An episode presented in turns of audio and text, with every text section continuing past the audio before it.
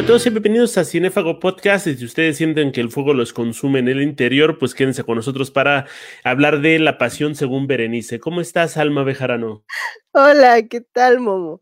Pues aquí, mira, riéndome de tus introducciones, están buenísimas. Eh, estamos hablando de una película de uno de los directores, por así llamarlos, más libres, tanto en la vida como en la forma de realizar su trabajo. Estamos hablando de Jaime Humberto Hermosillo, amante de los gatos, abiertamente gay y que manejaba los temas espléndidamente. Creo que la primera recomendación con esta película, Alma, Alma Bejarano, sería el hecho de que la tenemos que ver con visión de 1970. Si la vemos con visión de ahorita, no la vamos a entender o nos va a parecer un drama de la vida real y ya. Sí, bueno, o sea, estamos siempre, creo que digo que hay que ver las cosas conforme a la temporalidad y el lugar donde fueron hechas, ¿no? Eh, pues Jaime Humberto Hermosillo realiza esta película en una época en la que no se hablaba de este tipo de problemáticas, digo en específico de las problemáticas de provincia, porque pues había muchísimos otros temas que se abordaban en los años 70 e incluso pues para atrás, ¿no? 60, 50, 40. Este, y no se, no se abordaba tanto justamente como lo que pasaba en provincia, pues porque como que realmente a quién le importaba lo que pasaba en provincia, ¿no?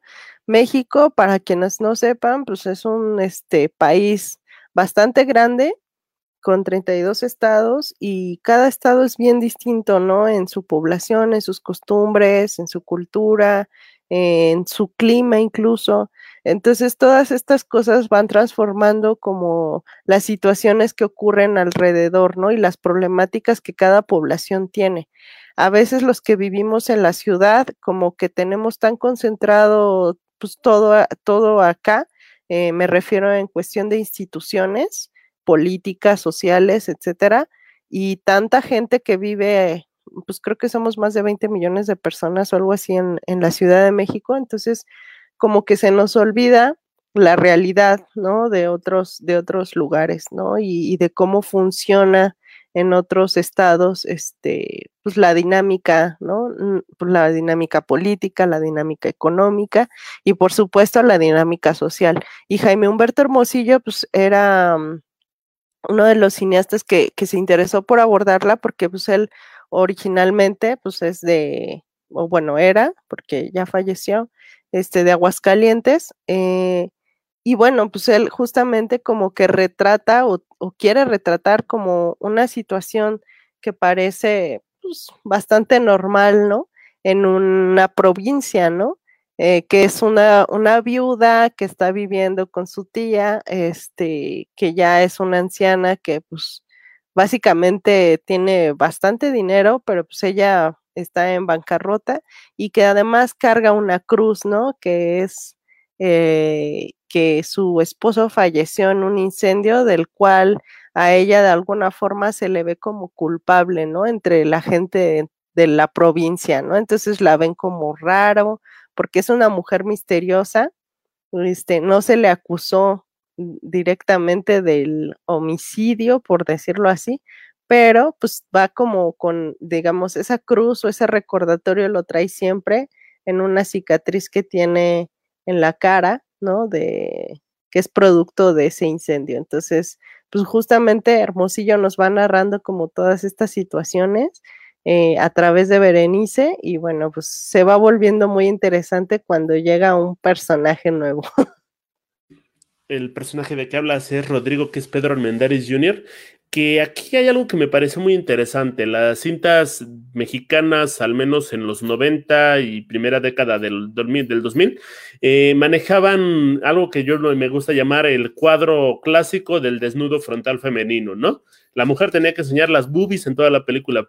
Y aquí no vemos nada de eso. Sí vemos personajes desnudos, todos tapando su desnudez, pero tenemos el desnudo de Pedro Armendáriz Jr. Al menos por el morbo ya tienen que ver esta película, ¿no? Para saber cómo era el gran Pedro Armendáriz Jr., que creo que es uno de sus grandes papeles junto con el maestro Shifu en Kung Fu Panda 2. Llámame ignorante, pero amo su papel en Kung Fu Panda Este, porque es buenísimo, ¿no?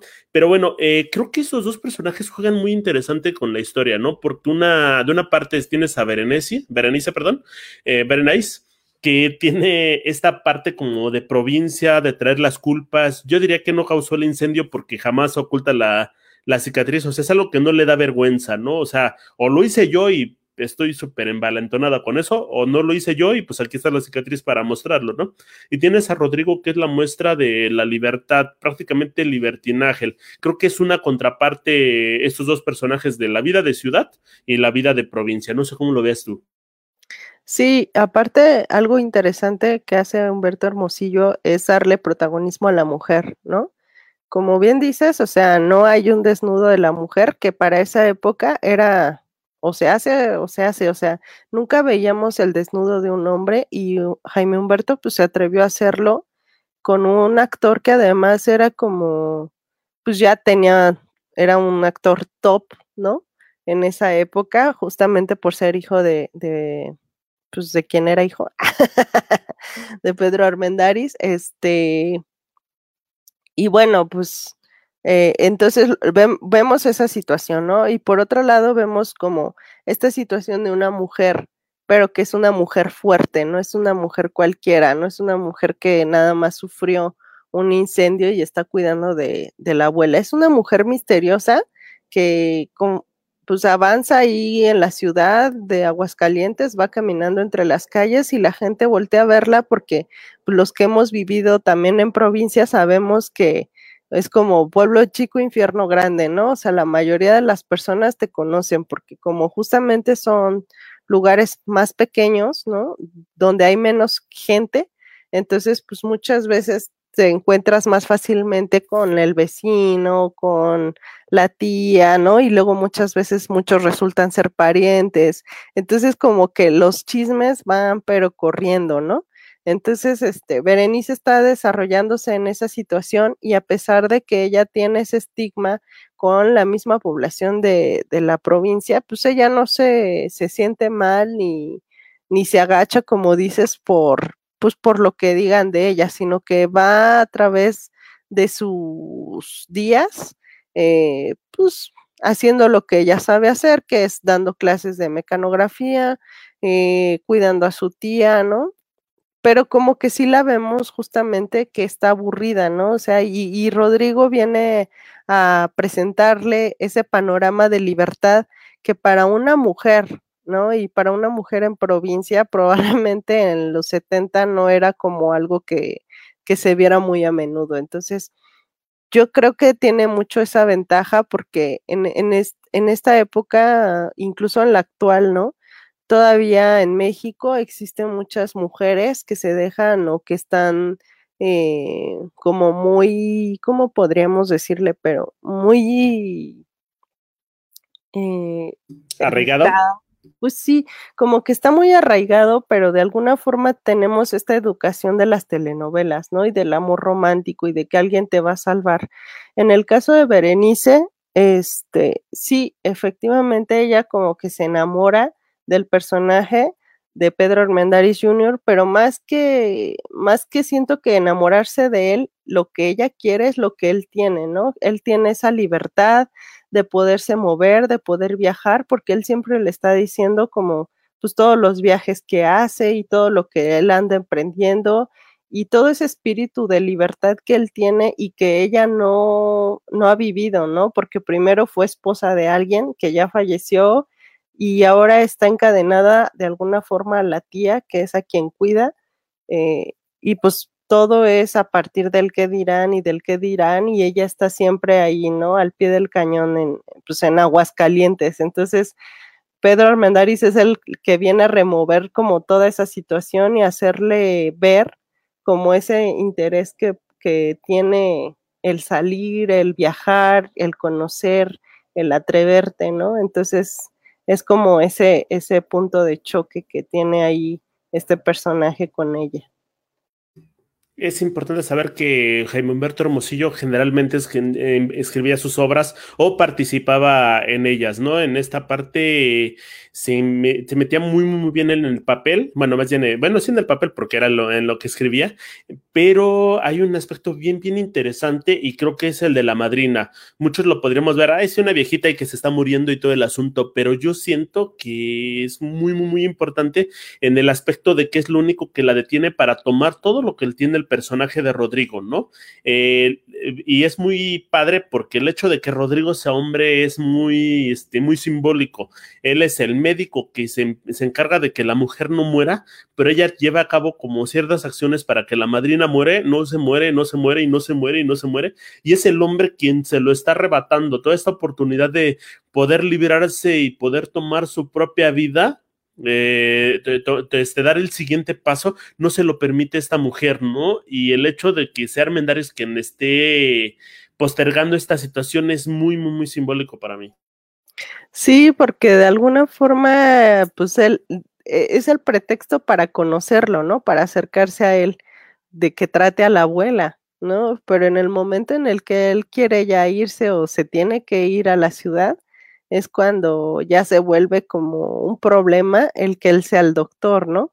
Porque en realidad justamente le está salvando la vida y, lo que pues Berenice quiere ya es deshacerse, ¿no? De la tía, que es Emma Roldán, una actriz, pues primera actriz, ¿no? De, de la época de, oro, del cine de oro mexicano. Entonces, también como que el, el, papel que hace Emma Roldán en esta cinta, pues es interesante y, súper, pues bueno, aparte de atinado, o sea, creo que le da un, un misticismo también a la cinta porque justamente como que está lleno de estos actores, ¿no? Que ahora ya son grandes actores y que todos recordamos a lo mejor en, en películas anteriores, este, y que aquí están haciendo unos papeles dramáticos más intensos eh, y que se van desenvolviendo en una situación mucho más compleja, ¿no?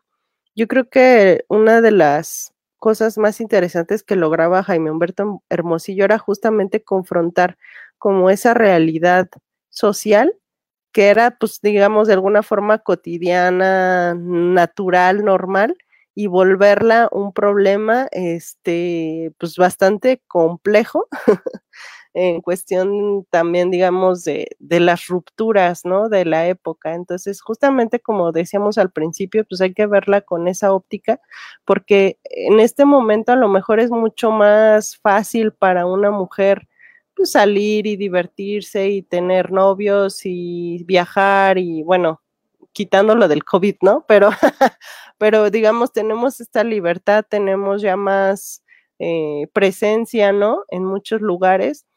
Y antes no, no, no, no existía eso. Entonces, en los años 70, pues están estas situaciones donde un personaje como Berenice está encadenado a la tía, ¿no?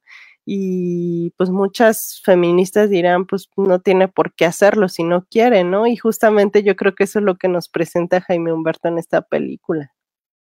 Está muy adelantada en su tiempo, pero también siento que es muy valiosa la ayuda de José Emilio Pacheco en el guion, en este aspecto de que era muy hábil para construir situaciones específicas para plantearte algo. O sea, yo creo que la imagen más poderosa que yo tengo de esta película son dos. El hecho donde le dice, cuando están, entran en el carro en el hotel, no diré quién, yo creo que es obvio, pero no diré quién. Y la parte donde dice, desde el momento en el que te vi, yo sabía que iba a pasar esto, ¿no? Creo que son dos aspectos muy, muy interesantes porque te marca tanto la psicología del personaje y tanto el hecho de qué es lo que iba a escandalizar a la audiencia en ese entonces para darle a entender este mensaje de que una mujer también puede pasar por estas situaciones, también tiene este, capacidad de elegir y discernir sobre su propia vida y no tendría por qué ser algún problema, ¿no? Sí, efectivamente, pues es como toda esa situación, ¿no? Aparte la vemos en, a mí me gusta mucho esta película porque la vemos en situaciones bien cotidianas. Por ejemplo, una de las que a mí me gustan mucho, cuando van caminando en la plaza, ¿no? De ahí de Aguascalientes, o cuando se van a comer un pozole en una fondita. O sea, son como situaciones así que dices bien interesantes. Incluso Jaime Humberto retoma algo que, que muchos eh, cineastas hacen en sus películas y es que los protagonistas van al cine, ¿no? Entonces vemos este cine viejo también y vemos a Berenice con Emma Roldán, que es la tía, sentadas, este, pues esperando a que empiece la función, ¿no? Como antes ocurría de que llegabas antes, te quedabas ahí sentadito, esperando con las luces, y entonces, como es una dinámica de provincia, bueno, pues te encuentras al, al fulanito, al sutanito que te saluda y cómo está, señora, y no sé qué, y entonces ahí llega Rodrigo, ¿no? Que es este, el doctor que la, pues que la está, digamos, de alguna forma ya le echó el ojo, ella ya le echó el ojo a él, entonces, bueno, pues están, este, como todas estas situaciones, ¿no? Y, y, que son así como bastante cotidianas, pero que vamos viendo en los personajes y vamos viendo en el desarrollo de ella como mujer, ¿no? Como, como esta persona que se va desenvolviendo eh, y que se va liberando poco a poco por un deseo, ¿no? El deseo puede ser carnal, pero se va convirtiendo más en un deseo emocional, ¿no? Que es lo que decíamos de la libertad, de poder hacer las cosas que quieres hacer. Entonces, justamente, pues Jaime Humberto, pues muestra como toda esa dinámica y, la vamos viendo reflejada, pues también en el encierro de ella en su casa, que es una casota, pero es como una jaula de oro, ¿no? Y el final está tremendo también, no sé, pues, no sé si ya la han visto, yo creo que ya deberían de haberla visto, ay, pero pues si no la han visto, vayan a verla en friega, porque pues, la verdad es que es muy buena y creo que además la forma en la que lo soluciona Jaime Humberto eh, tiene mucho, pues no sé, como que también se le puede dar muchísimo análisis y a lo mejor cada quien le puede dar su propia lectura puede parecer, si la ves ahorita, una novela, una telenovela cualquiera, un episodio de La Rosa de Guadalupe si quieres, pero creo que es muy poderosa la película, tiene muchísimas imágenes, secuencias, eh, y reiteramos el hecho de que es una película ya vieja, inclusive el personaje de Rodrigo no considera que Magdalena Contreras esté dentro de la Ciudad de México, así de vieja es, estamos hablando de un tiempo, te, te lo digo porque yo vivo por allá, y eh, estamos hablando de un tiempo donde el tren conectaba todo y Contreras era conocido por esta parte de los dinamos, la cascada que menciona él está en la parte de los dinamos donde pues era pura vegetación antes y ahorita pues ya está conectado por cualquier micro y ya tiene su propia favela por la situación, ¿no? Eh, creo que también me gusta muchísimo esta parte. Eh, creo que no se toma muy en cuenta, pero la cuestión donde está la este, Berenice ya este, dando la clase de taquimecanografía y uno de los alumnos le empieza a acariciar la mano, ¿no? Y le empieza a seguir. O sea, estás hablando de, de un asunto de acoso. Pero desde ese entonces, ¿no? O sea, no estamos hablando de discursos que están muy de moda, muy, muy en boga ahorita, pero que ya estaba manejando este director desde hace muchísimo tiempo atrás y que pues prácticamente fueron ignorados, ¿no? Y creo que vamos a tener que volver ahorita al mismo caso de Ana y Bruna con pinche gente mocha, porque quiero mencionar algo, pero adelante, Alma, ¿qué, qué tienes al respecto de decir de esto? Ay, no, pues la verdad, o sea, justamente lo que tú dices, este, está interesante porque además Jaime Humberto tiene como esta onda de la sexualidad, ¿no? Muy, muy plasmada en, sus, en su cine. Este, y, y, esta parte, por ejemplo, del acoso del chavito, ¿no? Del chavito hacia la señora, que es como de decir, bueno, pero a pesar de que ya es una señora grande, una señora de seguramente 30 años en esa época, pues ya este despertaba la pasión, ¿no? De un adolescente o, de un joven de veintitantos años, ¿no? Pero ella quiere la emoción de alguien más experimentado. Entonces cada uno va a través de sus propios deseos y de sus propias necesidades. Y Jaime Humberto fue más conocido por una película que seguramente todos ubican, que es La Tarea, este, con María Rojo, eh, donde justamente habla también y presenta como estos temas de sexualidad, ¿no? Eh, y sí, Jaime Humberto Hermosillo como que se volaba así en todo este universo de, pues, de erotismo, de libertad, ¿no? De emprendimiento, pues porque eran sus propias motivaciones, era lo que a él le interesaba hablar y creo que eso era algo bien interesante también de esta época de, de cineastas que, y es lo que pues en muchos, o sea, muchos críticos de cine hablan, este, y de lo que los mismos directores de cine hablan también, y dicen, pues si tú quieres ser un director, si tú quieres ser alguien que trabaja en cine, tienes algo que decir, ¿no? Tienes algo que contar. Porque muchas veces las historias no se vuelven interesantes porque no tienes nada que decir y como no tienes ese objetivo en la cabeza, se te puede hacer una maraña de situaciones ahí y las películas no funcionan, ¿no? Pero cuando tienes un objetivo, ahí está plasmado, ¿no? Y los objetivos de Jaime Humberto Hermosillo están bien presentes ahí, o sea, está el erotismo, está la libertad, está como esa necesidad de combatir a la gente mocha, ¿no? y entonces, pues sí, eh, ahí tenemos un ejemplo de, de pinche gente mocha otra vez, ¿no? Entonces, Jaime Humberto criticaba esa situación eh, en su propia sociedad en Aguascalientes, ¿no? Entonces, por supuesto, o sea, él estaba en contra de toda esa gente mocha y por eso lo, lo demostraba ahí y su personaje por eso lo, lo convierte como, es un personaje fuerte, enigmático, pero que está ahí como que buscando, ¿no? Su libertad. Pinche gente mocha, de nuevo cuenta lo vamos a decir. Estamos hablando que en 2013 le, le, ofreció una entrevista a Cristina Pacheco con relación a un ciclo que iba a ver en la Cineteca al respecto de su retrospectiva de la película, de perdón, del cine. Pero él mencionaba que durante el 2001 al 2013 había estado buscando apoyo de Eficine para seguir desarrollando trabajos. Estamos hablando que en esa etapa se, se estrenaron cosas como Rudy Cursi, Cansada de besar sapos, Kilómetro 31, o sea, puras aberraciones en el cine que sí tuvieron este apoyo, ¿no? Pero el cine de Jaime Humberto Hermosillo era como muy, entre comillas, vamos a llamarlo vanguardista, muy de combate, por así decirlo, eh, buscaba plasmar temas que pues no estaban como al borde de lo que estábamos esperando de otros, este, de este tipo de directores, ¿no? Eh, se buscaban como mensajes más amables. Si también tenemos ejemplos como Matando Cabos, Amarres Perros, este, y películas como de este tipo, de este género, pues también se le cerraron mucho las puertas al director por el tipo de discurso que iba a tener y el hecho de si iba a llenar las salas de cine por simple, por traer algún tipo de discurso diferente, ¿no? Que a fin de cuentas, pues al parecer no lo logró y tuvo que dedicarse a realizar películas de manera digital y por su cuenta, ¿no? Menciona que inclusive él lo único que necesitaba era un actor y la cámara. Tiene por ahí un monólogo que hizo en su departamento con un solo actor y en el cual pues ellos se convirtieron cómplices de una sola película y creo que en ese aspecto la industria mexicana le quedó debiendo mucho a este gran director.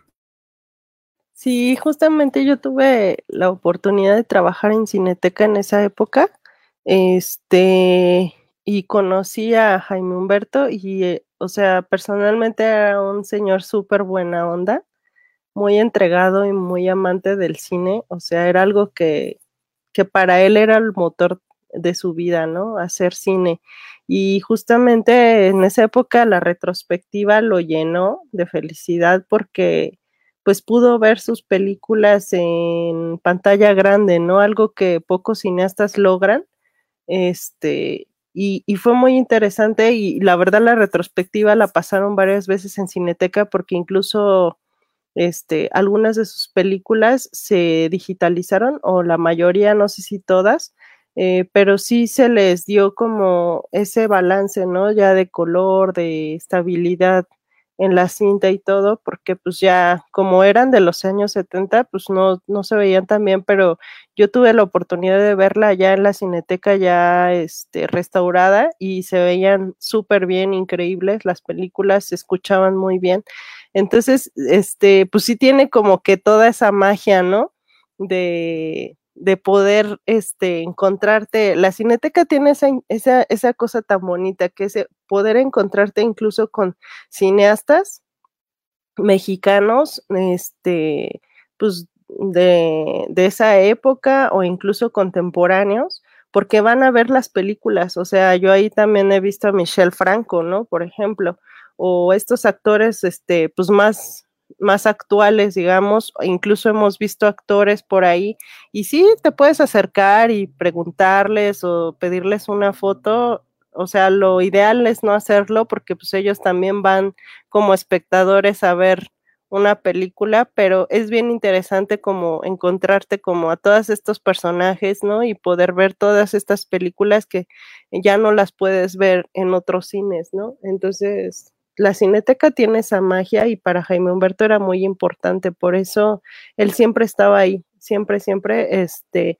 y de hecho dio algún par de clases eh, de cine digital, porque efectivamente hizo sus películas ya este, pues con camaritas, ¿no? Este, digitales y todo.